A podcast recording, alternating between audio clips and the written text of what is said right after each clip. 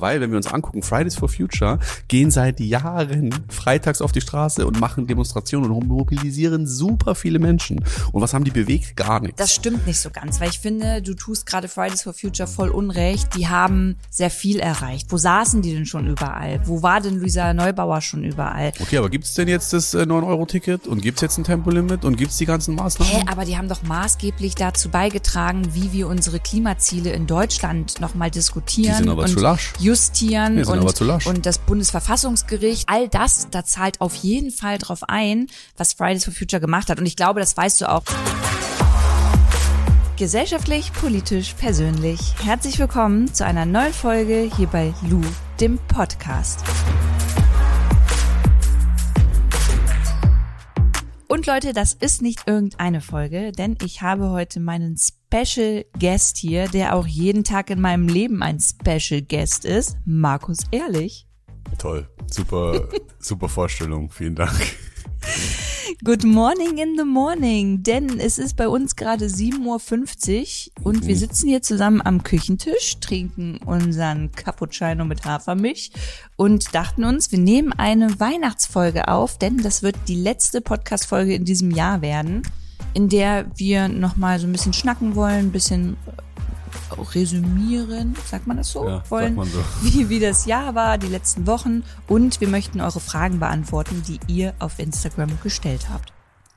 Markus, ich fange einfach mal an, weil mir gerade auffällt, dass ich dich die letzten Wochen wirklich nicht so oft gefragt habe. Wie geht's dir momentan? Oh, das ist gleich die schwierigste Frage zum Anfang. Ähm, eigentlich gut.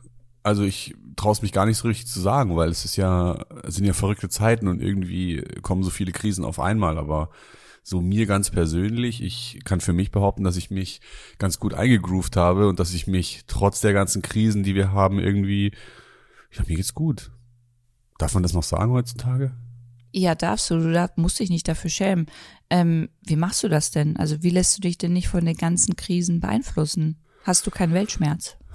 Doch, klar. Und ehrlicherweise, ich meine, ähm, es geht jetzt ja schon eine Weile. Also Corona zumindest geht ja jetzt wirklich schon, keine Ahnung, zweieinhalb oder drei Jahre. Der Krieg in der Ukraine, was im Iran passiert, bei uns äh, Energieprobleme und so weiter, Klimakrise. Also es ist ja Die bösen Klimakleber. Klimakleber, ja, ob die so böse sind, das äh, würde ich mal anzweifeln, aber da reden wir vielleicht später nochmal drüber. Ja, weiß nicht, ich glaube, man, man gewöhnt sich an alles und es hört sich irgendwie hart an, aber ich glaube schon, dass es was mit einem macht, wenn diese Sachen so lange dauern und man irgendwie, ja, alles wird irgendwie Alltag und es ist schlimm. Aber ich versuche für mich einfach, mich davon jetzt nicht mehr so kirre machen zu lassen und mein Leben zu leben und Ja, hoffe, stimmt. dass das okay ist. Ja, stimmt. Wenn ich jetzt mal mich äh, da so recht dran erinnere, dann gab es eher bei mir so ein, zweimal die Vorfälle, dass ich vor dir saß und auf einmal richtig geheult habe und gesagt habe, Markus, es ist alles so schlimm und ich, ich weiß gar nicht mehr, wie es weitergehen soll mit der Welt und du voll rational geblieben bist. Und äh, ja, gut, was soll man auch vielleicht anderes machen, ne? Ich meine, wir sind nur zwei Menschen und wir können irgendwie versuchen, uns zu engagieren, wir können demonstrieren gehen, wir können auf Dinge aufmerksam machen, aber also Corona beenden werden du und ich nicht. Da werden wir können unser Ding machen und wir können versuchen irgendwie an die Sachen uns zu halten, aber ähm, recht viel mehr können wir nicht machen. Und beim ja, du wolltest was sagen? Ja, nee, ich wollte dich rausreden lassen. Ja, keine Ahnung, es klingt jetzt so, als wäre ich so fatalistisch und würde sagen, oh Gott, äh, man kann eh nichts machen, äh, macht euer Ding und äh, let's go. So ist es jetzt auch nicht. Ich meine, ich lese Zeitung, ich gucke fern, ich versuche mich zu informieren, ich rede mit Menschen, auch über diese Themen. Und ich finde schlimm, was im Iran passiert. Und ich finde schlimm, was in der Ukraine passiert. Und ähm, natürlich macht es bei mir auch Weltschmerz, aber ich denke halt so, mein Leben muss ja weitergehen. Ich meine, ich habe einen Job, ich muss arbeiten, ich habe dich, ich habe eine Beziehung, ich habe eine Familie, ich habe Freunde. Und ich versuche einfach mich Zeit mit denen allen zu verbringen und irgendwie für die da zu sein und gleichzeitig so meinen Teil zu machen, den ich halt machen kann. Und ich wüsste nicht, was ich sonst noch machen soll. Und deswegen kann ich für mich persönlich sagen, ich habe mich mit der Situation abgefunden, obwohl ich sie scheiße und schlimm finde, klar. Ähm, und mir ganz persönlich geht's eigentlich ganz gut. Und dir? Mir geht's auch ganz gut, aber wir sind schon voll deep eingestiegen, deswegen Ja, ich habe, das war die Anfangsfrage direkt ein, ein Killer. die, Die auf auf die Leute Fall- schalten jetzt nicht aus. Die, die war auf jeden Fall äh, ziemlich deep direkt. Lass uns mal ein bisschen entspannter einsteigen. Du guckst ja gerne Trash-TV. Ja. Wie beurteilst du die letzte Promi Big Brother Staffel? War das jetzt eine Frage von, aus der Community oder von dir? Nein, dieses von mir. Boah, voll mit gemischten Gefühlen, ehrlich gesagt. Also ich muss zu, dazu sagen, ich habe super lange kein Trash-TV geschaut und erst irgendwie vor anderthalb Jahren oder so, so richtig damit angefangen. Das heißt, die vorherigen Big Brother Staffeln habe ich alle nicht gesehen. Ich habe als Jugendlicher die ersten gesehen mit Jürgen und Slatko. Die Älteren werden sich vielleicht erinnern. Oh Gott, ja, ich auch. Oh Gott, ja, stimmt. Okay, Quizfrage. Weißt du noch, wer diese Folge gewonnen hat? In der Jürgen und Slatko waren. Und die andere hieß Sabrina, die dritte im Bunde. So eine Blonde gewesen. Die waren so das coole Trio. Hat Jürgen das gewonnen? Nee, nee, die hat nicht gewonnen. Jürgen? Nee. Nee, kann ich mich nicht. Ich kann mich nur noch an den Song Du bist mein großer Bruder, du, Du bist immer da. da. Da kann ich mich Ja. noch dran erinnern, an alles andere nicht. Ich glaube, dass der Typ John hieß, der die gewonnen hat. Und der war so voll der ruhige und ist so ein bisschen unterm Radar geblieben. Und der hat dann aber gewonnen und eben nicht die lauten Slatko und Jürgen und Co. Kann aber auch sein, dass ich mich täusche und dass es eine ganz andere Folge war. Oder Staffel. Aber ich glaube, es war so. Ähm, aber äh, long story short, ich habe diese Staffel noch gesehen und dann aber halt dazwischen die, keine Ahnung, neun oder Nicht so. mehr. Nicht mehr. Und jetzt erst diese wieder. Und irgendwie, ich fand es irgendwie lame. Also ich fand so, diese Spiele irgendwie so gewollt und dann auch so die Dynamik zwischen den Leuten. Weiß nicht, klar, ich meine, Jeremy Fragrance war natürlich ein Highlight, weil der halt so komplett jenseits von Gut und Böse war und halt so komplett crazy Sachen in diesem Big Brother Haus gemacht hat. Aber so, abgesehen davon fand ich die Leute irgendwie, was gut ist, so relativ normal. Das waren so normale Leute, die da eingepfercht worden sind. Also zwar Prominente, aber halt irgendwie keine, keine so schillernden Persönlichkeiten, sondern so normale Leute. Und so haben die sich halt auch benommen. Das heißt, in diesem Big Brother Haus waren normale Leute, die normale Dinge gemacht haben. Und das hat natürlich nicht so einen krassen Unterhaltungswert, wie jetzt zum Beispiel im Sommerhaus der Stars, wo halt komplett crazy Leute äh, sich die ganze Zeit irgendwie anbiefen und Stress machen. Und deswegen ich hasse mich selber dafür, dass ich das jetzt sage, weil eigentlich ist es ja cool, dass im Fernsehen auch mal normale Leute gezeigt Das werden. wünschst du dir ja Das sonst auch immer das übrigens. Immer, aber wenn ich es mir dann anschauen muss, dann langweilt es mich irgendwie. Und das ist irgendwie so, also long story short, Sommerhaus der Stars war auf jeden Fall besser als Big Brother in meinen Augen. Aber das zeigt ja auch schon wieder komplett, wie wir Menschen einfach ticken. Genau. Weil das ja so ein bisschen so dieses Sensationsgeile ist, Voll, ne? 100%. Dass wir uns da drin suhlen, anderen zuzugucken, wie scheiße sie zum Teil Genau. sind oder was für blödes Zeug sie reden. Genau. Und vor allem du hast ja letztens noch zu mir gesagt, es wäre schön, wenn wir mal so normale Formate hinbekommen. Genau, also ich würde mir wünschen, dass in solchen Shows normalere Leute zum Vorschein kommen und dass man da auch irgendwie die Realität, wie sie wirklich ist, sieht.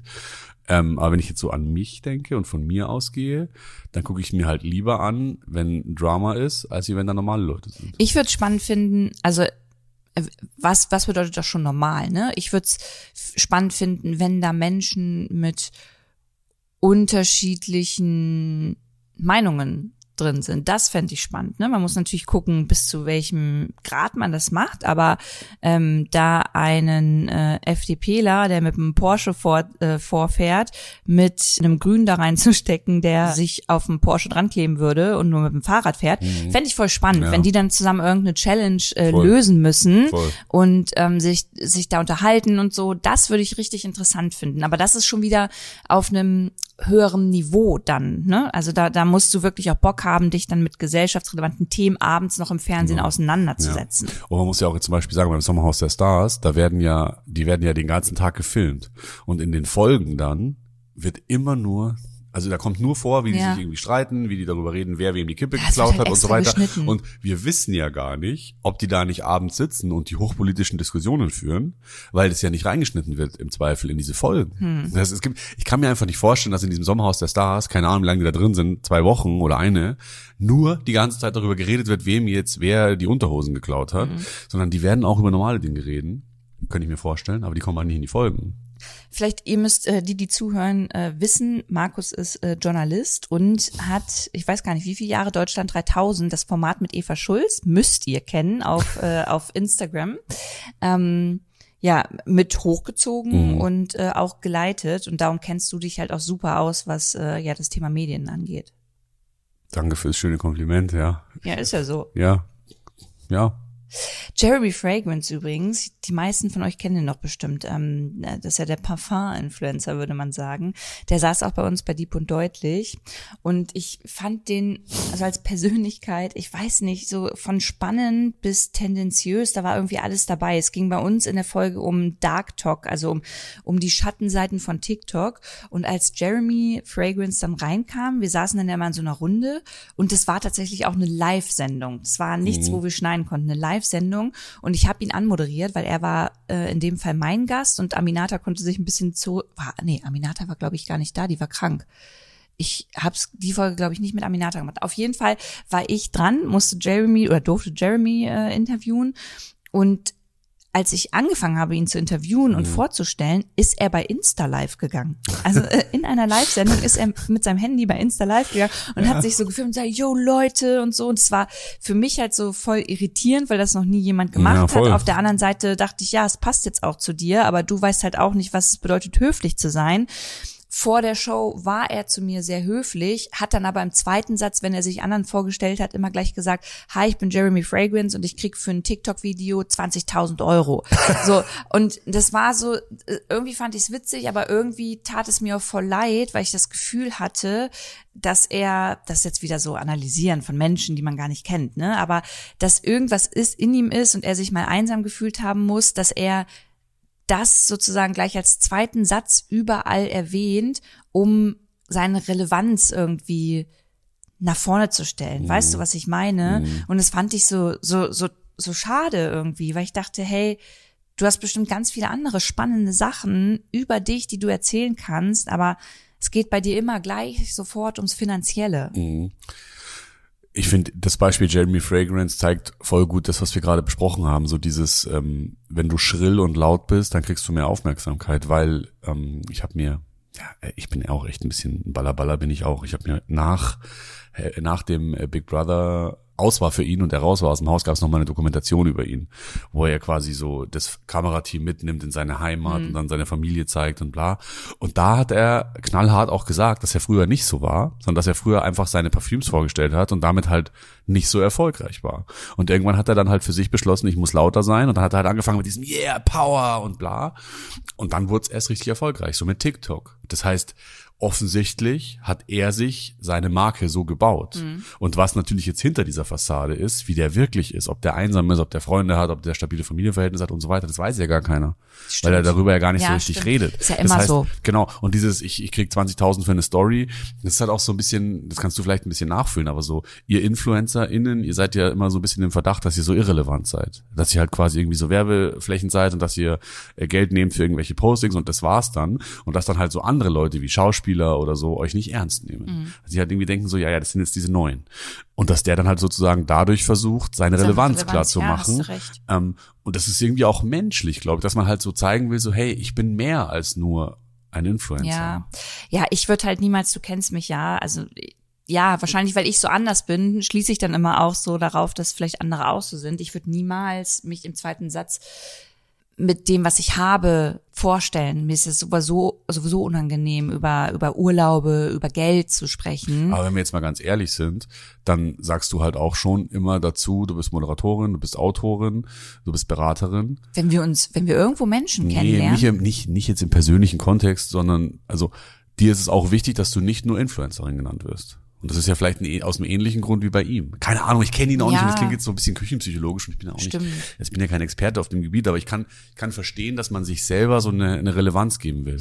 Ja, weil dieses, ähm, dieses Influencer-Wording halt so negativ behaftet ist und ich meine, du hattest ja auch meinem Job gegenüber Voll, am Anfang total Vorurteile stimmt, und ja. dachtest wahrscheinlich, ich habe die ganze Woche eigentlich immer Zeit für unsere Dates, ähm, weil ich nicht arbeite, oder? Ja, stimmt. Ja.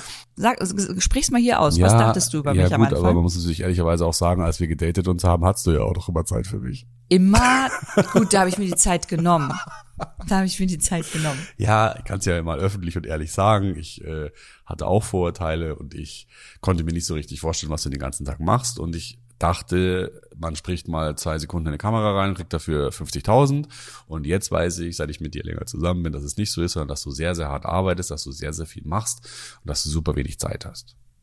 Auch für unsere Beziehung momentan, was mich zu der Frage von Alisa Pauline führt.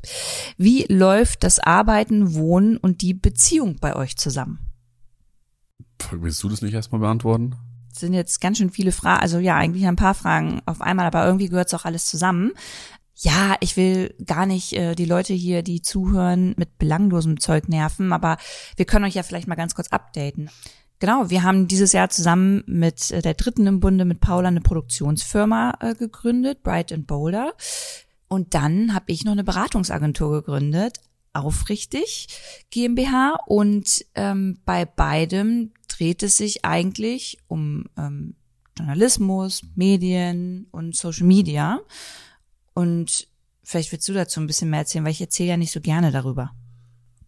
Naja, also das äh, wir haben, wir haben Bright Boulder zwar zusammen gegründet, aber da ist es halt so, dass im operativen Geschäft Paula und ich das meiste machen und du dich eher so ein bisschen rausgezogen hast. Und bei Aufrichtig ist es so, dass das alles du machst und ich so ein bisschen raus bin. Das heißt, es ist jetzt nicht so, dass wir jeden Tag nur über Arbeit reden, weil wir innerhalb dieses Konstrukts es ja so ein bisschen getrennt haben, was ich glaube, dass es ganz gut ist.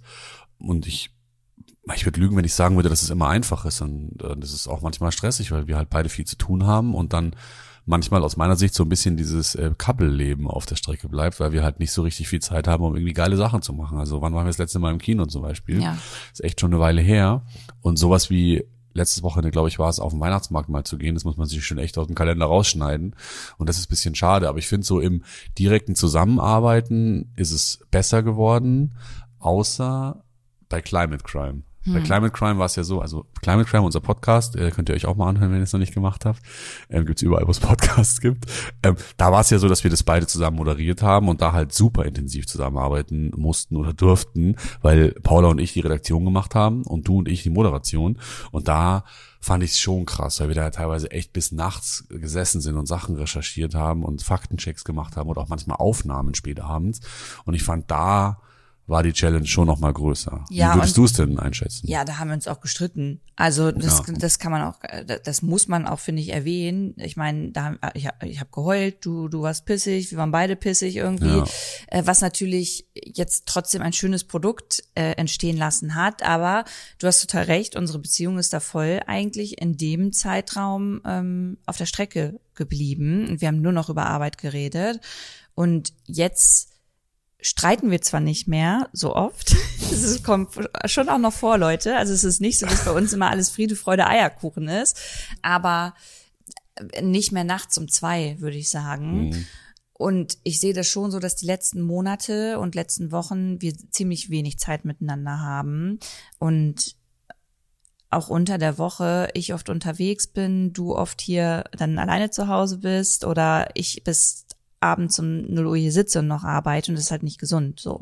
Und daran müssen wir voll arbeiten. Und ich denke mir immer, bei anderen Pärchen im Internet sieht es dann immer so easy aus und ähm, irgendwie reden dann immer alle darüber, hey, voll cool, als Couple zusammen, zusammenzuarbeiten. Und du weißt auch, dass ich damals mit meinem äh, einem meiner Ex-Freunde zusammengearbeitet habe und genau das Learning eigentlich daraus sein sollte, das klappt nicht, weil wir zusammen den ganzen Tag vor der Kamera standen mhm. und vergessen haben, uns als Beziehungspaar zu mögen und nicht nur für die Kamera. Mhm. Und das, da habe ich ja immer total Angst vor, aber ich glaube, weil wir da so offen immer und reflektiert drüber sprechen, dass dieser Punkt nicht eintreten kann. Aber wie du sagst, wir müssen halt schon Sachen in den Kalender eintragen, damit wir überhaupt noch was zusammen machen. Aber ich finde, äh, Lou, das ist, ähm, wir reden jetzt nur über die schlechten Seiten. Es gibt natürlich ja. auch eine gute Seite. Und die gute Seite ist natürlich, dass wir dadurch, dass wir halt zusammenarbeiten, uns halt auch unsere Zeit oft so einteilen können, wie wir wollen. Ja, also jetzt zum Beispiel gestern hatten wir irgendwie Freunde da und ich konnte halt einfach, weil ich halt selbstständig bin, früher Feierabend machen und irgendwie die Sachen einkaufen fürs Kochen oder schon ja. mal vorkochen. Das sind halt natürlich Sachen, die konnte ich vorher nicht. Als ich noch meinen 9-to-5-Job hatte bei Deutschland 3000, musste ich halt bis 18.30 arbeiten und dann bin ich nach Hause gekommen und war halt auch fertig. Das heißt, für mich hat dieses Selbstständigsein auch super viele Vorteile und ich genieße es auch total mit dir zusammenzuarbeiten. Also ich durfte jetzt ja auch für aufrichtig schon das ein oder andere Mal mit dir zusammen eine Beratung machen oder einen Workshop und ich habe halt also ich habe halt das Gefühl, dass ich von dir super viel lernen kann und mir macht es einfach total viel Spaß, mit dir zusammenzuarbeiten, weil du super viel schlaue Sachen sagst und weil du einfach irgendwie, du bist einfach ein cooler Mensch, du bist eine coole Arbeitskollegin. So, das ist halt, das sage ich dir nicht so oft und es kommt auch, ähm, das bleibt auch sicher manchmal auf der Strecke, aber mir macht es einfach Spaß, mit dir zu arbeiten. Ich glaube, das ist viel wichtiger als die kleinen Streits, die wir manchmal haben. Danke. Das, äh, ihr seht gerade meinen Gesichtsausdruck nicht, aber ich freue mich gerade. Das war, das war nicht abgesprochen, das stand nicht irgendwo im Drehbuch. Ja, und an, ansonsten das Wohnen ja, also ich glaube, ich bin schon ein Pain, oder? Also für dich bin ich schon ein Pain in the ass. Kannst du auch ruhig von mir aus offen ansprechen, aber dich nervt so einiges an mir hier zu Hause. Ähm, hast du nicht in einer der letzten Folgen, die wir aufgenommen haben, zusammen schon eine Weile her, da hast du gesagt, dass du eine Schreckschraube bist. Oder nee, was, ein Drachen, ein Hausdrachen. Ich bin ein Hausdrachen, ja. Genau, ja, und das ist, hat sich auch nicht geändert bisher. Ja, und ich kann, also ich könnte tausend Beispiele jetzt sagen, wenn ja, es jemand sag interessiert. doch mal zwei, ja, wenn es tausend. Du könntest Leute, gar nicht tausend Beispiele. Luisa Dellert hat auf jeden Fall, was die Haushaltsführung angeht, super klare Vorstellungen und kann nicht so gut akzeptieren, wenn andere Menschen, zum Beispiel ich, andere Vorstellungen haben. Das heißt, Beispiel, ähm, wenn es nach Luisa geht, dürfen größere Teile nicht in die Spülmaschine gepackt werden. Luisa sagt, Salatschüsseln muss man mit der Hand abwischen, äh, abwaschen, weil wenn man die in die Spülmaschine packt, dann ist die gleich voll und dann muss sie so oft laufen. Richtig. Und das ist auch ein Argument, nur ich bin halt da anders sozialisiert. Ich finde, wenn man eine Spülmaschine hat, dann muss man die auch benutzen und deswegen bin ich so drauf, ich packe alles in die Spülmaschine und ich mache sie so an wie so oft an wie ich muss. Und ich weiß, dass man das vielleicht jetzt aus Nachhaltigkeitsgründen kritisch sehen kann, aber ich finde einfach, wenn ich jedes zweite Teil ohnehin mit der Hand abwaschen muss, dann brauche ich keine Spülmaschine. Und da ist, da geraten wir super oft aneinander, weil Lu halt immer, wenn ich irgendwelche Sachen, die größer sind, in die Spülmaschine packe, mir auf den Senkel geht, dass ich sie wieder rausholen soll. Das ist zum Beispiel so ein, ein Beispiel. Ja, und ein zweites? Die Geschichte mit dem, als ich gekocht habe und du nach reingekommen bist und mich erstmal mit Febrés eingesprüht hast, die habe ich ja letztes Mal schon erzählt.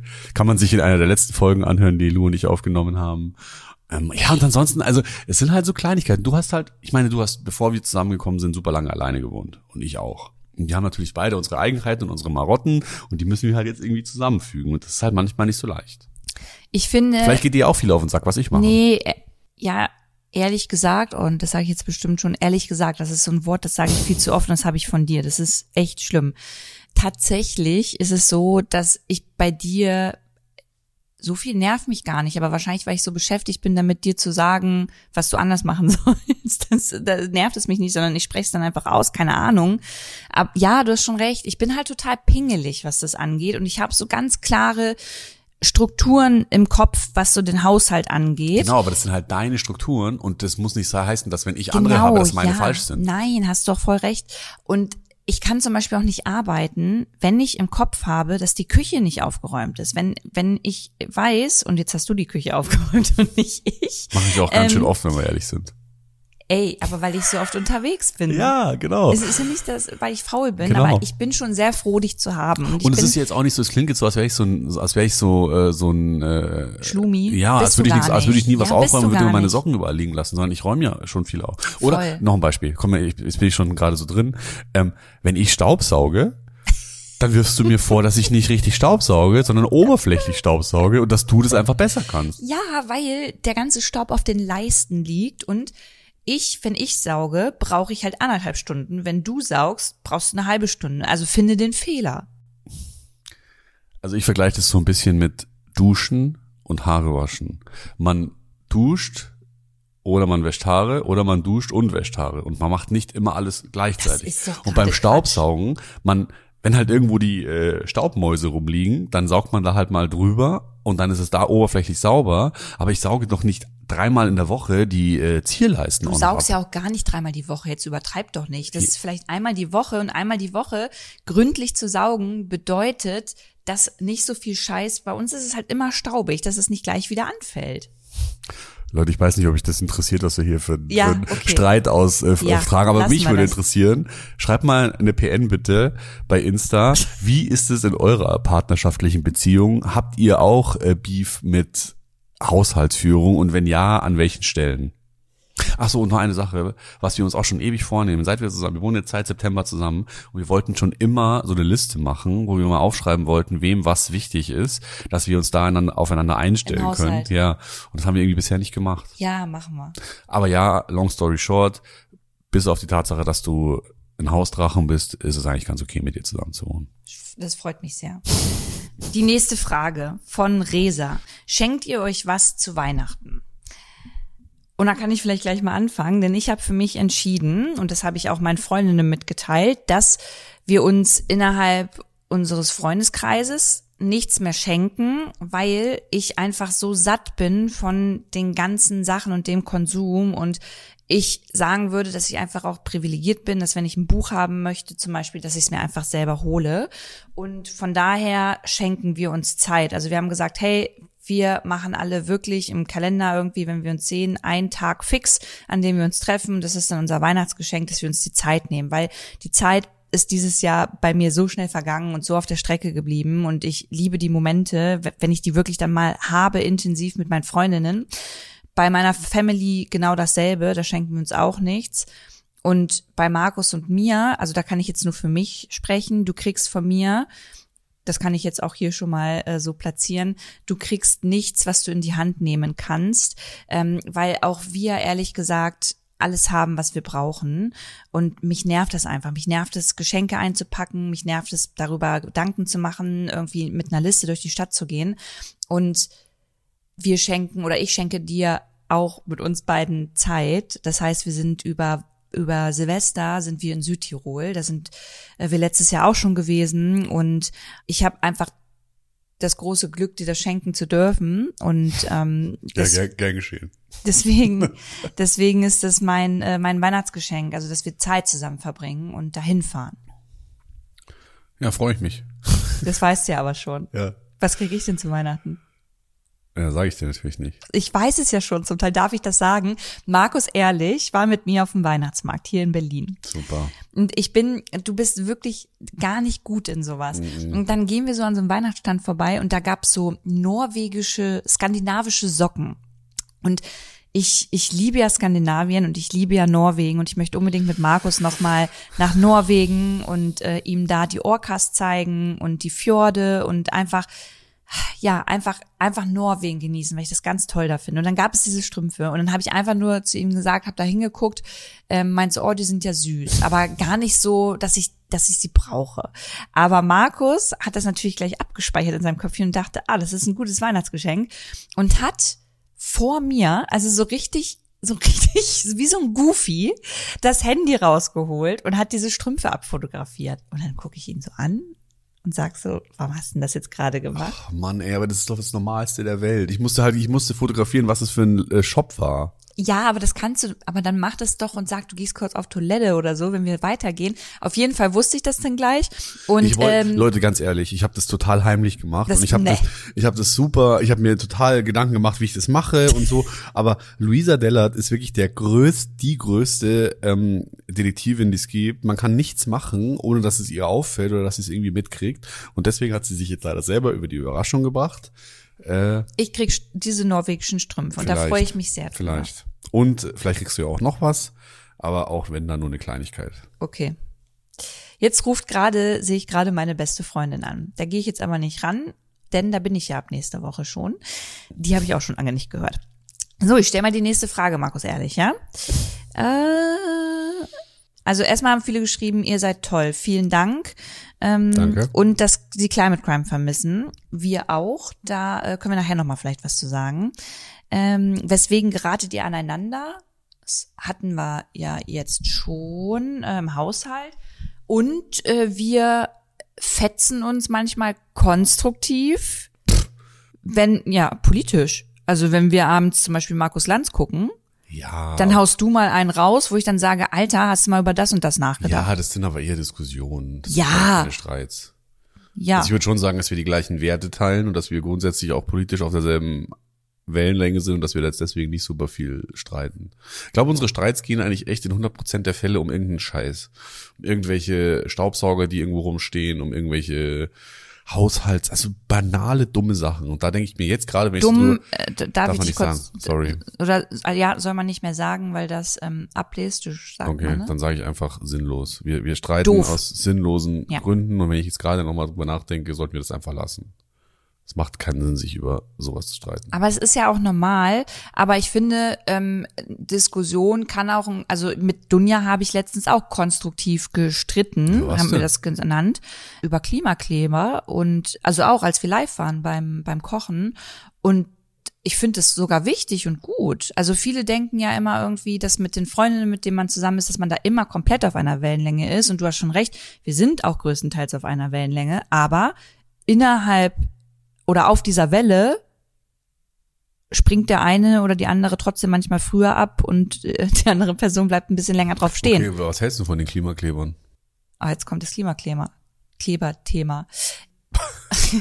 Jetzt habe ich die Büchse der Pandora, Ja. Pandora geöffnet. Jetzt geht's los. Also, ich kann absolut verstehen, dass besonders jüngere Menschen, obwohl man sagen muss, dass da sind ja auch, äh, auch zum Teil ältere dabei, dass Menschen total verzweifelt und frustriert sind, dass sie einfach nicht gehört werden, denn wir haben Fakten, wir haben die Wissenschaft, die sagt, Leute, so sieht's aus. Wir rennen da echt in etwas rein, äh, das wir nicht mehr stoppen können. Wir müssen viel schneller etwas tun und man das Gefühl hat, wenn man jetzt nur auf Deutschland schaut, ja, aber wenn man weltweit schaut, dann sowieso, dass sich zu langsam etwas tut und dass Politik zu langsam ist und dass da manchmal Debatten geführt werden, bei denen du denkst, Mann, wir müssen doch viel mehr alle zusammenhalten und da jetzt gemeinsam mal eine Entscheidung für uns und unsere Zukunft treffen. Und dass ich auch das Gefühl habe, dass, da, dass einem nicht mehr zugehört wird, wenn man nur auf die Straße zu Fridays for Future geht, wenn man sich irgendwo bei Greenpeace äh, einsetzt, da, dann, da wird dir nicht mehr zugehört. Da, da guckt auch ein Olaf Scholz gar nicht drauf. Der, der äh, schüttelt einem dann ja nicht die Hand oder klopft dann auf die Schulter und sagt, super. Das, das interessiert niemanden mehr, auch die Medien nicht. Und deswegen funktionieren Medien leider so, dass du etwas machen musst, was irgendwo auch tendenziös ist, damit darüber gesprochen wird. Das haben die geschafft. Jetzt ist aber das Problem, dass die Debatte sich nur noch darum dreht, dürfen die sich auf die Straße kleben oder nicht, klebt Blut an deren Händen oder nicht und nicht um, um, um den Fakt, dass wir mitten in einer Klimakrise sind und diese Menschen Schiss um ihre Zukunft haben. Man kann darüber diskutieren, ob es der richtige Ort war, das vor einem Kunstwerk zu machen. Muss ja nochmal sagen, dass nie ein Kunst Kunstwerk an sich beschädigt wurde, weil da ja, glaube ich, immer Scheiben dazwischen waren. Yes. Aber wenn man das mal aufs große Ganze ähm, projiziert und uns mal rauszoomt hier aus Berlin und wir auf die Weltkugel jetzt alle drauf gucken, dann ist das für mich, ist die Erde auch ein großes Kunstwerk und wir Voll. gehören alle dazu. Voll. Und ähm, dass wir uns aufregen darüber, wenn etwas, ein Kunstwerk von einem Künstler kaputt geht, dass wir uns da so krass drüber aufregen können, aber diese, diese Aufregung und diese Wut nicht haben können, wenn wir auf die Welt draufschauen und sehen, wie es hier gerade läuft, das ist ja der Fehler. Und da wollen die jungen Leute ja drauf aufmerksam machen. Und am Anfang, gebe ich auch gerne offen zu, habe ich das nicht so richtig verstehen können und dachte, Alter, es ist auch ein bisschen too much. Und ich glaube auch immer noch, dass man damit nicht alle Menschen abholt, besonders nicht, wenn man sich auf die Straße setzt und da ein, zwei ähm, ältere Menschen oder auch noch viel mehr zur Arbeit müssen oder auch ganz andere Sorgen dann haben und sich denken, scheiße, ich komme nicht zu meinem Job, was sagt mein Arbeitgeber jetzt, kriege ich Ärger, ich habe so schon wenig Kohle, bei mir ist sowieso schon alles unsicher. Das führt nicht dazu, dass die dann die, die jungen Menschen verstehen, die auf der Straße kleben. Und ich habe keine endgültige Lösung dafür, wie du es richtig machst, aber wahrscheinlich eher etwas, sich vor die Ministerien und ans Auto von Christian Lindner zu kleben, ähm, als die, die jetzt schon gebeutelte oder ähm, frustrierte Gesellschaft da so mit reinzuziehen. So, es war jetzt lang. Was sagst du dazu? Ja, im Grunde genommen stimme ich dir zu und ich habe dazu eigentlich nur noch so drei ergänzende Gedanken. Und zwar erstens, ich glaube, das mit dem Kunstwerk, was du vorhin gesagt hast, ist total der schlaue Gedanke. Und ich glaube, so würde jetzt zum Beispiel auch eine Aktivistin der letzten Generation argumentieren. Die würde sagen, wenn unsere Erde vor die Hunde geht, dann gibt's bald keine schönen Landschaften mehr, die diese Künstlerinnen malen können. Das heißt, lass uns doch erstmal dieses wichtigste Kunstwerk, nämlich unseren Planeten, beschützen. Das sehe ich auch so. Und das zweite ist, dass ich so ein bisschen schade finde, dass die Debatte sich nur darum dreht, komme ich jetzt rechtzeitig zur Arbeit, ja oder nein? Und dass so bewusst und absichtlich diese letzte Generation missverstanden wird. Denen geht's doch nicht darum, dein Leben scheiße zu machen, weil du nicht mehr über die Torstraße fahren kannst, sondern die sind einfach wirklich verzweifelt, machen sich Sorgen um ihre Zukunft. Und ich finde, das könnte man auch einfach mal ernst nehmen und würdigen und sich überlegen, hey, warum machen die das? Weil ich glaube denen, wenn die sagen, wir haben auch keinen Bock, uns dahin zu kleben. Es macht keinen Spaß, sich bei Wind und Wetter an die Straße zu kleben und dem Hass ausgesetzt zu sein. Aber wir sehen keine andere Möglichkeit. Und wenn ich dann in so Talkshows so Leute, so PolitikerInnen höre, die dann sagen so, ja, macht's doch anders. Oder Markus Lanz auch übrigens. Genau, ihr könnt doch anders demonstrieren. Ähm, macht doch drauf aufmerksam. Das ist doch viel schlauer als dieser zivile Ungehorsam. Und ehrlich gesagt, nein, es ist nicht. Also es ist vielleicht schlauer, aber es ist nicht zielführender, weil wenn wir uns angucken, Fridays for Future gehen seit Jahren freitags auf die Straße und machen Demonstrationen und mobilisieren super viele Menschen. Und was haben die bewegt? Gar nichts. Das stimmt nicht. Oder, sorry, Das stimmt äh, will ich, nicht. stimmt, ich will jetzt auch nicht äh, Fridays for Futures Bewegung äh, auf den Schlips treten. Die haben viel bewegt, Ja, aber nicht so Fall. viel, wie sie gerne bewegt hätten, sagen wir es mal so. Sie haben friedlichen Protest gemacht, haben demonstriert, Machen was es auch cool immer ist, noch weiter. machen es immer noch, aber sie haben nicht den Impact gehabt, den jetzt die letzte Generation hat. Ich habe vor ein paar Tagen gelesen, zwei Vertreterinnen der letzten Generation waren eingeladen beim bayerischen Innenminister. Das heißt, der Protest Ich muss mal, da muss ich dich kurz unterbrechen, Markus. Ich muss dich kurz unterbrechen, es tut mir sehr leid, aber das stimmt nicht so ganz, weil ich finde, du tust gerade Fridays for Future voll Unrecht. Die haben sehr viel erreicht. Wo saßen die denn schon überall? Wo war denn Luisa Neubauer schon überall? Wo waren denn andere Aktivistinnen und VertreterInnen von Fridays Okay, for Future schon denn, überall? gibt's denn jetzt Was, das äh, 9-Euro-Ticket und gibt's jetzt ein Tempolimit und gibt's die ganzen Maßnahmen? Hä, aber die haben doch maßgeblich dazu beigetragen, wie wir unsere Klimaziele in Deutschland nochmal diskutieren Die sind aber und zu lasch. justieren Die sind und, aber zu lasch. Ähm, und das Bundesverfassungsgericht, was also das, all das, da, da zahlt auf jeden Fall drauf ein, was Fridays for Future gemacht hat. Und ich glaube, das weißt du auch. Ich will nur, dass, dass wir das einmal auch würdigen, weil das hat viel gebracht, auf jeden Fall. Ja, aber es gibt halt nun mal Leute, wie die AnhängerInnen der letzten Generation, die halt sagen, es geht uns nicht weit genug. Und all die Sachen, die uns versprochen worden sind, auch im Koalitionsvertrag, werden jetzt nicht umgesetzt. okay. Und wir müssen drastischere Maßnahmen ergreifen. Ja. Und das kann ich verstehen. Ja. Da sind Menschen, die haben demonstriert. Vielleicht waren die sogar bei Fridays for Future und haben halt gemerkt, okay, das reicht uns nicht. Jetzt sitzen die letzte Generation Leute bei Joachim Herrmann, dem Innenminister von Bayern. Das ist auf jeden Fall, würde ich dir zustimmen, was du vorhin gesagt hast, haben die was erreicht. Nämlich, dass sie da jetzt mit am Tisch sitzen. So. Und der letzte Gedanke ist, wenn die sich Samstagabend in äh, Germering, wo ich herkomme, an äh, die Dorfstraße kleben würden, wo keiner durch muss, Da dann wird es keiner interessieren. Ja. Das heißt, dass die natürlich diese Aufmerksamkeit suchen und dass die bewusst mit den Medien auch spielen, das ist einfach schlau. Weil wenn du halt, das ist so ein bisschen wie mit Streiken.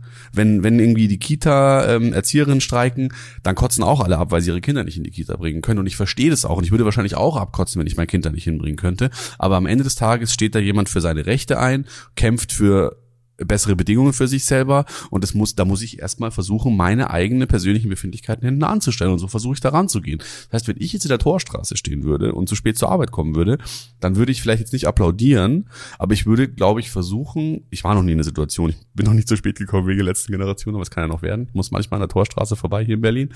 Ähm, ich glaube, es muss, es, Menschen müssen sozusagen, das hört sich so belehrend an, aber ich versuche, meine eigene Situation so ein bisschen hinter dieses größere Ganze zu stellen, weil ich irgendwie versuche zu verstehen, warum die das machen. Und das ist, wenn Leute streiken so, und das ist auch bei der letzten Generation bei mir so. Okay. Ich gehe größtenteils mit dir d'accord, möchte aber dazu sagen, dass du gerade aus einer Perspektive sprichst. Du bist selbstständig, du hast niemanden eigentlich Rechenschaft äh, abzugeben, ob und wann du zu spät kommst. Ähm, und da stehen manchmal einfach Menschen mit in den Staus, die wirklich gerade eh schon abgefuckt sind von ihrer Gesamtsituation und die jeden Euro umdrehen müssen und die einfach irgendwie zur Arbeit kommen müssen. Übrigens nicht nur Leute, die ein eigenes Auto haben, sondern auch Leute, die da dann mit der Tram oder mit dem Bus äh, irgendwie drin stehen. Und Ja. ich kann das schon verstehen, aber ich habe auch keinen besseren Lösungsansatz, weil du hast schon recht, da da tut es nun mal uns als Gesellschaft am meisten weh. Und ich glaube, der Aufschrei wäre auch wieder nicht so groß, wenn sie sich einfach vor äh, Christian Lindners Haus oder äh, äh, ähm, Ministerium stellen würden. Ich habe Ja. keine, ich habe keine, äh, ke- keine abschließende Lösung dafür. Aber es ist einfach Fakt, dass die Kacke am Dampfen Ja. ist und dass wir, glaube ich, in ein paar Jahren auf jeden Fall uns denken, krass, hätte ich mich mal irgendwie mit dahin gesetzt oder Ja, hätte ich mal auch mehr getan. Wollen wir's mal nicht ähm, hoffen. das ist genauso wie, ich hatte gestern ein Video hochgeladen zum Wassersparen Mhm. mit so einem äh, mit so einem mit so einem Wasserhahnaufsatz und Hab ich ich ja Super. und ich ich habe mich total drüber gefreut und dachte so hey ist doch cool wenn andere es auch erfahren und da wurde dieses Video bei Reddit oder bei Facebook in so einer ähm, Sanitär-Männergruppe geteilt. Und es haben sich voll viele explizit Männer unter diesem Video darüber lustig gemacht, ja, was sollen wir hier Wasser sparen und brauchen wir gar nicht und äh, mach einfach den Wasserhahn zu. Und ich denk mir so, oh, wisst ihr was, Leute, in 10, 20 Jahren wird es einfach so sein, dass wir zum Beispiel über die Ressource Wasser anders sprechen als heute und auch hier im privilegierten Deutschland. Bisher sind wir es einfach aus Gewohnheit, also aus Gewohnheit können wir die Toilette spülen, wann wir wollen, wir können duschen, wann wir wollen, wir können trinken, wann wir wollen. Also all das ist ja, das gehört ja zu uns. Das ist etwas ganz, ganz Normales und niemand kann sich anscheinend vorstellen, dass das jetzt schon in vielen Ländern immer anders war und auch in manchen gerade anders wird. Und mit so einer doofen, ekelhaften Arroganz da so ranzugehen, finde ich einfach schade. Nicht reflektiert über so eine Dinge sprechen zu können und überlegen zu können, weil in 20 Jahren werden die dann auch blöd aus der Wäsche gucken. Mhm. Und genauso ist es auch bei dem Thema Klimakleber. Und vielleicht noch eine letzte Sache dazu, weil das habe ich von bei Eckhard von Hirschhausen ähm, gehört. Wir waren letztens zusammen auf dem Deutschen Nachhaltigkeitspreis und da hat er einen Vortrag gehalten und da hat er auch über die Klimakleber gesprochen und es gab so Schlagzeilen, in denen stand, an den Händen der Klimakleber klebt Blut. Und Eckert meinte, nee, an den Händen klebt erstmal Klebstoff. Das Blut hat an dem LKW geklebt, der die Fahrradfahrerin überfahren hat. Und darüber wird nicht gesprochen. Es wird nicht darüber gesprochen, warum eigentlich FahrradfahrerInnen hier zum Beispiel in Berlin immer noch nicht sicher durch die Straßen fahren können, warum es überhaupt immer noch so große LKWs zu gewissen Stoßzeiten braucht, ähm, warum die, die Straßen äh, für FahrradfahrerInnen nicht breiter gemacht werden. All das wurde gar nicht debattiert danach, sondern es wurde debattiert, ob die Klimakleber jetzt dran schuld sind, dass die Frau gestorben ist. Und das finde ich ist total, also da, da, da ging mir noch mal so ein Licht auf und ich dachte so, ja, weil das war eigentlich nur eine Scheindebatte, die geführt wird und es wird gar nicht über, über diese Grundprobleme in unseren Strukturen gesprochen. Pass auf. Die Passage, die du jetzt gerade gesagt hast, ja? Ja. Warum diskutieren wir nicht darüber, ob es zu gewissen Stoßzeiten überhaupt noch LKWs geben darf? Wenn das jetzt jemand nimmt, rausklippt, bei Twitter hochlädt und drüber schreibt, oh Gott, Luisa Dellert ist so dumm und so privilegiert, die will, die will beim, die will, sorry, äh, die ist so unreflektiert und so äh, peinlich, weil sie will schön beim DM einkaufen und ihre Ohrenstäbchen kaufen, aber sie will nicht, dass LKWs durch die Stadt fahren. Wenn das jetzt jemand nimmt und bei Twitter so hochlädt, aus dem Kontext reißt, wird er dafür bestimmt 5000 Likes kriegen. Und das ist das Problem. In unserer, meiner Meinung nach, wir verstehen uns die ganze Zeit absichtlich falsch. Wir gehen immer vom Schlechtesten aus und wir legen es uns immer so hin, wie wir es brauchen. Und wenn die letzte Generation sich da an die Straßen klebt, dann reden wir nicht darüber, worauf wollen die Aufmerksamkeit machen, was sind deren Ziele, wie scheiße ist die Klimakrise eigentlich, sondern wir reden darüber, die Rotzgören sollen sich mal lieber die Haare schneiden und sollen äh, in die Schule gehen. Das, darüber reden wir. Wenn du auf Wasser aufmerksam machst, dann geht's los und mach doch nicht so, nimm doch, mach doch das Wasser aus, du blöde Nuss. Also es ist immer so, jetzt sagst du, LKWs ähm, LKWs sollen aus den Städten das raus. Das war ein Beispiel von ich weiß, ich weiß, es war ein Beispiel und das, du hast es auch im Kontext erklärt. Aber wenn ich es rausreißen würde, so wie ich es jetzt gerade beschrieben habe, würdest du rüberkommen als eine konsumgeile Frau, die aber gleichzeitig Leuten Stimmt. verbieten will, ihrem Arbeits nachzugehen. Stimmt. Und das ist, glaube ich, das Problem. Wir verstehen uns die ganze Zeit immer wieder absichtlich falsch. Und da kann man nur bei sich selber anfangen und irgendwie überlegen, wie kann ich da ausbrechen? Wie kann ich versuchen, mich ins Gegenüber reinzuversetzen und mir Gedanken darüber zu machen, warum macht er das denn? Naja, was habe ich gestern bei den ganzen Männern gemacht? Hast du mitbekommen? Bekommen. Ich habe denen, die mich absichtlich falsch verstanden haben und auch wirklich zum Teil abfällige Kommentare geschrieben haben, den habe ich eine Sprachnachricht eingeschickt und habe gesagt, ich weiß noch bei dem einen, ich weiß gar nicht mehr, wie er hieß, habe ich auch gesagt, ey, ich habe auf dein Profil geguckt, äh, du lebst vegan, du folgst auch Accounts, vegane Accounts, denen ich auch folge. Anscheinend sind wir gar nicht so weit weg irgendwie von dem, was uns gemeinsam interessiert. Und wahrscheinlich hättest du, wenn wir uns irgendwo auf einem Weihnachtsmarkt oder in, einem, in einer Kneipe getroffen hätten, nicht so mit mir gesprochen, wie du es unter meinem Beitrag gemacht mhm. hast. Also lass doch mal in Zukunft einander wertschätzender gegenübertreten und konstruktiver miteinander sprechen. Und der hat mir dann auch zurückgeschrieben und meinte, ja, ey, hast du recht, sollte gar nicht so rüberkommen. Ähm, danke für deine Nachricht, schöne Weihnachten. Aber das ist und, natürlich auch ein beliebtes Ding. Wenn einer Scheiße baut, dann sagt er halt so, oh, sorry, war nicht so gemeint. Ja, aber trotzdem finde ich es wichtig, immer das Signal zu senden, hey, lass uns miteinander reden. Ja, und das ist auch, was ich so an dir schätze. Und deswegen mag ich dich auch so gerne, dass du nicht müde wirst, mit diesen Leuten zu diskutieren, obwohl die so einen Hass über dich ausschütten. Also ich finde es wirklich bemerkenswert, wie du immer wieder in diesen Diskurs gehst, wie du immer wieder zuhörst, wie du immer wieder Fragen stellst und wie du immer wertschätzend und aufrichtig diesen Leuten gegenüber trittst, wo ich schon oft an dem Punkt bin, obwohl ich nicht mal betroffen bin, dass ich mir einfach sage, wisst ihr was, ihr Arschlöcher, fickt euch einfach. Irgendwelche Hans-Peters, die dir irgendeine Scheiße in die DMs schreiben, dann kann ich ausrasten, weil ich es einfach so ungerecht finde und weil ich es einfach so so dumm finde. Ich finde es einfach so, ach sorry, ich sag schon wieder dumm. Oh Mann, ey. Du, äh, du ich finde es können, einfach können wir so, das jetzt aus dem Wort ich sag einfach scheiße. Ich Ja. finde es richtig scheiße, andere Leute im Internet, die man gar nicht kennt, mit irgendwelchen Beleidigungen und mit irgendwelchen Diffamierungen zu überschütten. Das ist einfach No-Go und mir ist das so fern, weil ich es niemals machen würde, dass es mich einfach riesengroß aufregt und dass du das immer immer noch machst und dass du da immer noch äh, deinen Mut nicht verlierst, finde ich super super schön. Ja, naja, du kriegst es ja mit. Also letztens habe ich dich auch wieder gefragt. Ähm, ich ich frage mich manchmal, was ich nach außen manchmal den Menschen, die mich nicht kennen, sende, dass sie an allem etwas finden. Und ich habe letztens ja zu dir auch gesagt, ich will ja niemanden was Böses. Am, am Ende will ich einfach nur mit Menschen sprechen und auf Themen aufmerksam machen und höre auch immer gerne zu. Ist ja so ein bisschen so wie diese Debatte letztens, da wollte ich mit dir auch noch drüber sprechen, mit den Landwirtinnen. Oh Gott. Aber da war's, da möchte ich mit dir auch differenziert drüber sprechen. Vielleicht einmal für wir euch, die dies. drüber reden? Ja, Wir haben schon 46 Minuten. ja, ich möchte gerne noch drüber reden. Aber lass uns doch lieber noch zwei coole Fragen. Das mache ich auch gleich, aber ich möchte mit dir kurz drüber sprechen, bitte. Ich ähm, bin, habe mich letztens entschieden, die Tierschutzorganisation, das Deutsche Tierschutzbüro, bei ihrer Arbeit zu begleiten, weil ich schon immer wissen wollte, die Fotos, die man immer auf Tierschutzorganisa bei Tierschutzorganisationen zum Beispiel über Stallhaltung sieht, ist es wirklich so? Wie wie wie kommen die an so eine Hinweise und und und? Und deswegen habe ich mich entschieden, ähm, die zu begleiten bei ihrer Arbeit. Und äh, das hieß dann für mich, dass ich mit denen unterwegs war und sie auch Hinweise aus einem Stallbetrieb bekommen haben und gesagt haben, Lu, ähm, diesen Hinweisen gehen wir nach, du kannst uns bei unserer Arbeit gern begleiten. Und das habe ich ja dann gemacht und wir haben auch vorher drüber gesprochen, mache ich das, mache ich das nicht.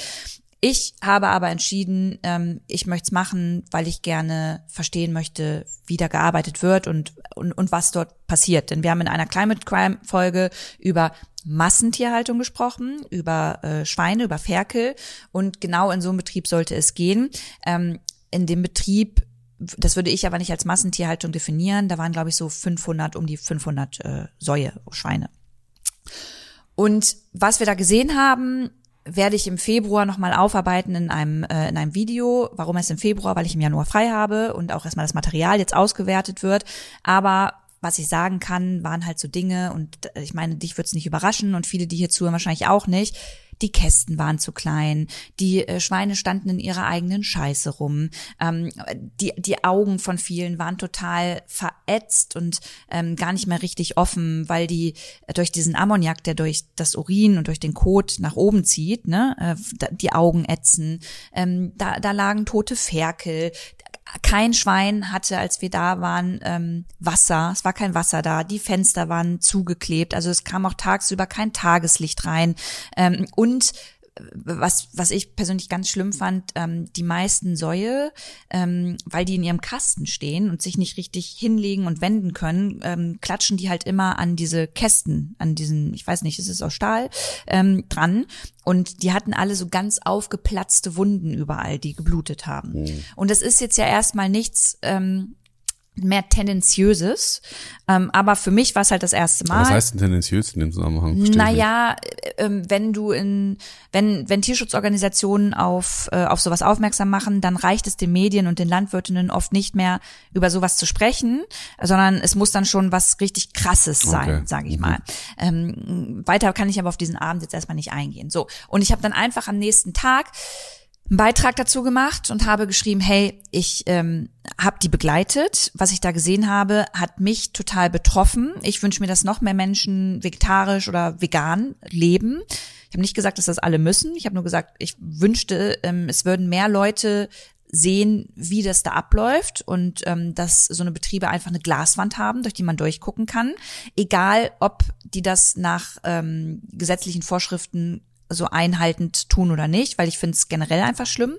Und ähm, was danach kam, war ein Riesenaufschrei von Landwirtinnen, ähm, auch besonders jungen Landwirtinnen, die sich sehr engagieren für ihren Job und die ja dafür leben und lieben mhm. und das nicht nur eine Arbeit ist, ähm, die das aber komplett auseinandergenommen haben und sich angegriffen gefühlt haben, obwohl ich es gar nicht pauschalisiert habe. Mhm. Und, und obwohl der Beitrag noch nicht mal online ist, du machen wolltest. Genau, und obwohl der Beitrag nicht mal online ist. Und da konnte überhaupt keine konstruktive Debatte mehr darüber geführt werden. Und das Einzige, was sie alle geschrieben haben, war, du bist da eingebrochen. Aber darf ich ganz kurz da was ja. sagen? Das ist wieder das Gleiche wie das, worüber wir vorhin gesprochen haben. Es wird bewusst falsch verstanden. Es geht nur darum, dass ihr da eingebrochen seid, das ist Hausfriedensbruch, bla bla bla. Aber es geht nicht um die eigentliche Debatte, nämlich ums Tierleid. Es wird nicht darüber gesprochen, dass es diesen Tieren schlecht geht und dass es irgendwie wichtig ist, dass man darauf aufmerksam macht, sondern es geht nur darum, dass ihr da eingebrochen seid. Das heißt, es ist wieder bewusst falsch verstanden worden und um sich nicht mit der Problematik auseinandersetzen zu müssen. Und ich bin mir auch sicher, über alle Missstände, die ihr in diesem Stall ähm, aufgedeckt habe, wird es Begründungen geben. Das heißt, die Landwirtin oder der Landwirt, den es betrifft, wird immer sagen, ja, das mache ich aus dem Grund, das mache ich aus dem Grund, das mache ich aus dem Grund. Und am Ende des Tages geht es immer darum, die KonsumentInnen wollen das Fleisch, die wollen den Käse, die wollen die Milch und das soll möglichst billig sein. Genau, die KonsumentInnen. Und, Deswegen genau, darf man auch nicht alle Landwirtinnen ähm, in einen Topf packen. die Konsumenten packen. wieder schuld. Dann gibt's den Aldi, den Lidl, den Rewe und Co., die nicht genug für die Milch bezahlen. Dann gibt's die Industrie, die die ganzen Landwirtinnen ausbeutet. Das wissen doch auch alle. Und das ist auch scheiße. Und ich finde es auch schlimm. Ich finde es auch schlimm, dass Landwirtinnen um ihre Existenz kämpfen und dass die die ganze Zeit die Buhmänner für alles sind. Das verstehe ich. Und ich verstehe auch, dass sie darüber aufregen. Und ich verstehe auch, wenn sie sich darüber aufregen, dass ihr bei denen eingebrochen seid. Ich verstehe das. Ich hätte, stell dir vor, hier wird jemand einbrechen und würde Fotos machen. Würdest du auch scheiße finden. Das, das heißt, ich finde, es was anderes. Ich verstehe, dass man sich darüber aufregt. Aber die Leistung, die geistige und die empathische Leistung, die ich mir wünschen würde, ist, nicht Schaum vor Mund zu haben und zu sagen, Luisa Della, das ist scheiße, weil die ist bei uns eingebrochen, sondern sich zu überlegen, warum macht die das und was will die eigentlich? Und vielleicht hat sie ja einen Punkt. Vielleicht hat sie ja einen Punkt und vielleicht ist es echt nicht cool, dass meine ähm, Muttersau sich die Beine aufreißt an diesem Stahlgestänge. Vielleicht ist es echt nicht cool. Und dann wirklich sich ehrlich zu machen und zu sagen, ja, ich versuche das zu ändern und ich gehe jetzt diesen Weg. Und dann wie, man, wie wir dieses Problem gesellschaftlich lösen, das kann ich dir auch nicht beantworten, weil ich weiß, dass es ein Struggle ist und dass es auch für diese Landwirtinnen scheiße ist. Aber ähm, dass du jetzt schuld bist und dass du jetzt die Böse bist und nicht die Menschen, die dafür verantwortlich sind, dass es den Landwirten schlecht geht und den Schweinen schlecht geht, das finde ich irgendwie unfair euch gegenüber. Ja, man muss dazu jetzt aber wirklich auch nochmal sagen, ähm, dass das nicht pauschalisiert werden darf. Das habe ich auch nicht in meinem Beitrag gemacht, das hätte ich auch nicht vorgehabt, aber da haben sich auch alle gleich so angegriffen gefühlt. Also es gibt ja viele engagierte Landwirtinnen, besonders junge, die es anders machen und die es probieren besser zu machen. Ob man das dann gut findet, ist ja auf einem anderen Blatt geschrieben, denn ich finde generell einfach die Art und Weise, wie wir Tiere, Nutztiere halten und äh, da irgendwie Geld draus machen, pervers. Ähm, aber das steht ja auf einem anderen Blatt. Da würde ich dann auch nie mit einem Landwirt oder einer Landwirtin zusammenkommen. Da kann man dann nur sagen, hey, wir sind uns ja einig, dass wir uns nicht ja, einig sind. Aber, diese, aber ich möchte ja. nur eine Sache sagen. Äh, dieses Argument, ja, da wart ihr jetzt in einem Betrieb und das ist dann das schwarze Schaf also es gibt ja so viele Aktivistinnen, Journalistinnen und äh, Organisationen, die ähm, undercover recherchieren und nicht an denselben Betrieben immer, mhm. dass es ja schon so ist, dass egal ob größere Betriebe oder auch kleinere, also es kommt ja bei beidem vor, dass es passiert ja. und darüber muss gesprochen ja. werden. Und ich finde es auch gut, dass es dann Landwirtinnen gibt, die sagt, ey, das darf nicht passieren ja. und das prangern wir gemeinsam mit euch an. Und so. es gibt ja, ja auch der Climate Crime Fall, den wir da besprochen haben in unserer Folge, da ging es ja auch um Material, was wir äh, bekommen haben. Und da und gestern hab, letzte Woche habe ich irgendwie gelesen, dass da Videos gemacht worden sind von Schweinen, die sich gegenseitig die Ohren abfressen, weil die so nah zusammengepfercht sind und irgendwie die Stärkeren sich da bei den Schwächeren bedienen und so. Also das ist ja schrecklich. Und einfach darauf aufmerksam zu machen, dass Leute das wissen, das ist doch nichts Verkehrtes. Nee, es geht nur halt dann am Ende darum, was willst du damit erreichen? Und ich möchte erstmal nur damit erreichen, ähm, aus den Augen eines kleinen Ferkels zu zeigen, wie wie wird es großgezogen, bis es geschlachtet wird und auf bei uns auf der Leberwurst landet mhm. so und das soll dann einfach jede Person für sich selber entscheiden, ob sie das machen möchte oder nicht und ich würde dann auch nicht judgen, wenn sie das weitermacht. Nur dann würde ich sagen, hey, dann bitte nur bei einem Landwirt oder einer Landwirtin, die ähm, eben diese Glaswand zur Verfügung stellt und wo man sieht, da werden zumindest mal die ganzen ähm, gesetzlichen Vorgaben eingehalten. Ob man das dann gut findet oder nicht. Aber weißt du noch die Climate Crime Folge, die Ja. wir dazu gemacht haben? Der Landwirt, der davor kommt, der hat ja auch gesagt, dass ihm das wehtut und dass er weiß, dass es den Tieren schlecht geht und dass, ihn, dass er das am liebsten ändern würde, aber dass er es nicht kann. Und er hat erklärt, er kriegt irgendwie pro Ferkel, das er Ja. verkauft an den, an den äh, Mastbetrieb, irgendwie 20 Euro oder so. Und wenn er das alles also wenn er das alles gegenrechnet und seinen Stall so umbaut, dass es den Tieren wirklich einigermaßen gut geht, dann wäre er bankrott. Und das ist natürlich auch ein Punkt. Also, Ja, dass voll. denen irgendwie die Hände gebunden sind, als Einzelne dazu sagen, ich ändere jetzt dieses System, das verstehe ich auch. Und da bin ich halt dann wieder, so leid es mir tut, wieder bei der Politik. Dann müssen aus meiner Sicht diese Landwirtinnen halt Subventionen kriegen, dass sie ihre Ställe so umbauen, Umstellen. dass diese Tiere zumindest ein einigermaßen okayes Leben haben. Ja. Also, keine Ahnung, die Massentierhaltung werden wir wahrscheinlich nicht abschaffen und dass wir Tiere essen, wird auch nicht Ja. äh, irgendwie aufhören. Und deswegen, also, long story short, ich persönlich habe schon auch Verständnis für Landwirtinnen, bin aber gleichzeitig auch ehrlich gesagt so ein bisschen müde davon, weil ich diese Debatte halt schon so lange kenne. Es ist so, einer zeigt auf den anderen. Die Landwirte sagen, die Konsumenten sind schuld, die Konsumenten sagen, die Landwirte sind schuld, dann gibt's noch den Aldi Und und, den Lidl. Und am Ende bist dann du schuld, weil du, weil du irgendwie drauf aufmerksam machst und weil du halt äh, irgendwie nervst. Du bist halt nervig, und du ich- nervst die Leute. Eine Sache möchte ich dazu noch sagen. Ich habe dir gestern zwei Videos gezeigt von jungen Landwirtinnen, die sich dann darüber so ein bisschen auch lustig gemacht haben. Äh, nicht nur über Milch, sondern Robert Mark Lehmann hat auch über Milchbetriebe was gemacht. Und die dann gesagt haben, so Leute, es ist jetzt nachts und ich gehe mit meiner Taschenlampe, Ich breche eigenen ich breche jetzt in meinen Stall ein und zeig euch mal, wie tendenziös das hier nachts ist. Aber was heißt denn tendenziös? Ich glaube, du verwendest das Wort falsch, Luisa. Warum? Weil tendenziös heißt, ähm, dass man so übertrieben nach Aufmerksamkeit heischend etwas etwas macht. Ja, aber das haben sie ja in- behauptet. Genau, aber wenn sie in ihren eigenen Stall reingeht und zeigen will, dass es da eigentlich ganz cool aussieht, dann ist es nicht tendenziös. Ach so, aber sie hat mich ja nachgemacht. Ach so, okay. Das wäre okay, gut. Sorry, aber sonst habe ich nicht man- Entschuldigung okay, dann, fürs Mansplaining. Okay, dann ich fange noch mal an. Ähm, also ich gehe jetzt hier in meinen Stall mit meiner Taschenlampe rein und zeige, wie es hier nachts aussieht, weil sie halt Wie darauf aufmerksam ähm, machen Ja. wollte, dass es alles ganz normal ist. Und bei ihr im Betrieb dachte ich mir dann, als ich die Videos gesehen habe, ist es ja auch wahrscheinlich normal und ähm, sieht's ja auch nicht so aus wie in dem Betrieb, in dem ich war.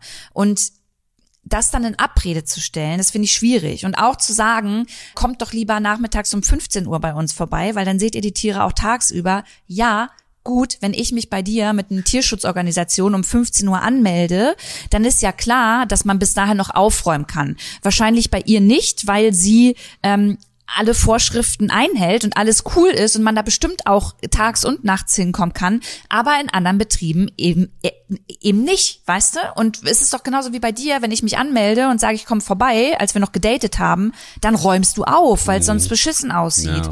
Und das Wasser aufzufüllen, die Scheiße wegzumachen, ähm, den, den Schwein vielleicht das Blut nochmal irgendwo wegzumachen, ke- keine Ahnung, die toten Ferkel wegzuräumen, das hätte man dann wahrscheinlich auch gemacht. Und wenn man sich halt unbeobachtet fühlt, dann macht man sowas nicht so oft. Und deswegen finde ich es auch legitim, dass es Menschen gibt, wie Tierschutzorganisationen, Aktivistinnen und Journalistinnen, die nicht nur in der Landwirtschaft, sondern bei vielen Themen undercover recherchieren, weil wir sonst viele Dinge, viele Missstände überhaupt nicht aufmerksam, also da überhaupt nicht drauf aufmerksam machen würden. Aber um es abzuschließen, ich möchte nicht die Landwirtinnen pauschalisierend in diesen Topf packen, in dem man mit dem Finger drauf zeigt, sondern dass das so ein gesamtgesellschaftliches Ding ist und viele Landwirtinnen sich ja auf dem Weg machen hin zu mehr Transformation Aber man kann doch zumindest ähm, und erwarten, sich umstellen. dass die Leute sich mal das Video angucken, bevor sie äh, rumschreien. Ja, oder halt sich nicht gleich komplett so pauschalisierend angegriffen fühlen. Ich habe ja auch dann zwei Landwirtinnen geschrieben, die nicht mit mir sprechen wollten. Also ähm, es ist halt aus der emotionalen Ebene kann ich das verstehen, aber zu erwarten, dass ich konstruktiv spreche und dann selber nicht, das fand ich halt auch ein bisschen schwierig. Aber ja, Mann, ich meine, jetzt haben der- wir voll lange darüber Ja, geredet. Lass uns mal noch zwei, drei coole Fragen Coole, machen. zwei, drei Übrigens, coole. der, der Sound, den ihr gerade gehört habt, war die Kaffeemaschine, die hat sich ausgeschaltet.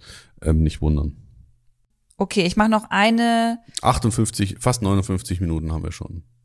Ich mache noch ein letztes Ding hier und zwar keine Frage, freue mich voll auf den Podcast. Das freut mich sehr, Tanja. Mm, ja, hier sind einfach nur immer ganz, ganz liebe Worte. Na, vielleicht eine letzte Frage für immer Berlin oder wollt ihr noch mal woanders leben?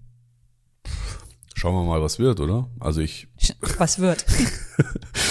ich äh, finde es schön in Berlin. Ich bin gerne hier. Ich wohne gerne mit dir zusammen. Ich mag unsere Wohnung. Aber ich könnte mir auch vorstellen, noch woanders hinzuziehen. Also vielleicht mal irgendwann ins Grüne, ein Häuschen, ein Hund. Also vorstellen könnte ich mir das auch. aber es ist halt auch eine Kostenfrage, genau, wollte ich gerade sagen. Also finanziell äh, bin ich immer, also Hut ab vor allen, die das halt finanziell hinbekommen. Ich hätte da total Schiss vor, weil und wir könnten das auch gar nicht finanziell. So, also äh, von daher, ja klar, könnte ich mir das auch vorstellen, aber ob das mal eintreten wird, äh, man weiß ja gar nicht, wie es die nächsten Jahre läuft, was so passiert. Und also ich habe gestern einen Beitrag gehört, dass viele Leute einfach klar auf Mietwohnungen oder Miethäuser zurückgreifen müssen, weil es einfach utopisch ist, heutzutage noch ein Haus zu kaufen. Und ich würde uns da einreihen. Also so geht's Mhm. uns auch. Hm. Aber ja, mal sehen. Und ähm, was wünschst du dir fürs neue Jahr? Das frage ich jetzt als letzte Frage. Ja, also so gesellschaftlich würde ich mir wünschen, dass wir einander irgendwie wieder ein bisschen mehr zuhören und dass wir aufhören, uns immer absichtlich äh, gegenseitig falsch zu verstehen, sowohl im Kleinen als auch im Großen. Ähm, und so für mich persönlich, ich habe mir vorgenommen, dass ich mich wieder, dass ich ein bisschen mehr wieder auf mich schaue. Dass ich mich wieder ein bisschen gesünder ernähre, dass ich wieder ein bisschen mehr Sport mache, dass ich ein paar Kilos abspecke, die ich mir in den letzten Monaten draufgefressen habe. Ähm, und ja, weiß nicht, mehr wieder lesen. Ähm, und was ich mir auch vorgenommen habe, ist tatsächlich äh, Gespräche führen. Ich habe mir vorgenommen, dass ich gerne mich ähm, wieder mehr mit Menschen unterhalten möchte, die nicht meiner Meinung sind. Und äh, habe dazu beschlossen, dass ich äh, Leute, die ich im Internet spannend finde, äh, mal anschreibe und frage, ob wir mal ein Käffchen trinken gehen wollen oder ob ich mich vielleicht einfach mal in eine Kneipe setze, ähm, um einfach so ein bisschen in den Austausch zu kommen. Mal sehen, ob ich es durchhalte, ähm, aber ich habe es mir auf jeden Fall vorgenommen. Und für unsere Beziehung wünsche ich mir, dass wir äh, uns im neuen Jahr mehr Zeit füreinander nehmen und dass du mir erlaubst, die großen Sachen auch in die Spülmaschine zu packen. und du? Das unglaublich. Ja, nee, komm, ich überlasse dir jetzt damit einfach das Schlusswort.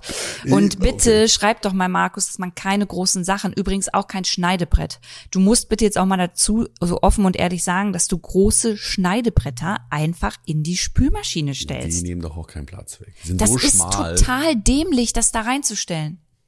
Naja. So, wir hören jetzt auf. Leute, wir hören jetzt auf. Das ist die letzte Folge in diesem Jahr, weil wir eine Pause machen. Wir, äh, habt ihr ja schon mitbekommen, wir fahren nach äh, Südtirol und ich brauche jetzt auch einfach mal ein bisschen Urlaub. Und deswegen hört ihr uns erst im neuen Jahr wieder, vielleicht auch nochmal mit einer gemeinsamen Folge. Schreibt uns einfach mal, wie das ankommt, ob das in Ordnung war, ob wir zu viel geflucht haben, ob ihr damit relaten könnt, was euch gefehlt hat. Macht es einfach. Nebenbei könnt ihr auch gerne mal bei Markus vorbeischauen, der macht jetzt auch mehr auf Instagram. Und ähm, ja, unser Climate Crime Podcast, da sind wir gerade dabei, dass das weitergeht. Wir finden es auf jeden Fall toll, dass ihr da so hinterher seid. Wer es noch nicht gehört habt, hört euch Climate Crime an.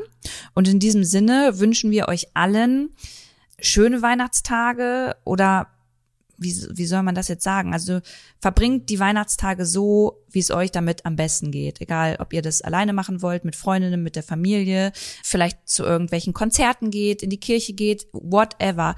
Wir wünschen euch das Beste für die Weihnachtszeit und fürs neue Jahr und dann hören wir uns 2023 wieder. Merry Chrysler und einen guten Rutsch ins neue Jahr. Macht's gut. Tschüss.